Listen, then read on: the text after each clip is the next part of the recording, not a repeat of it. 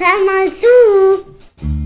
Ein Fünftklässler, so erzählt es mir eine Kollegin, hörte im Religionsunterricht die biblische Schöpfungserzählung und fand es erstaunlich, dass Adam und Eva das mit den Kinderkriegen hinbekommen haben. Damals gab es doch gar kein Internet und keine Smartphones, woher konnten die das wissen, wie das geht? fragte er überrascht.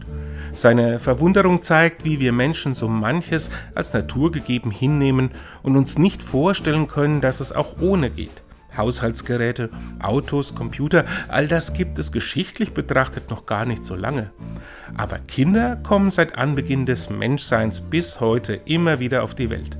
Es ist doch erfreulich, dass es noch ein paar Dinge im Leben gibt, für die man das Smartphone und das Internet nicht unbedingt braucht.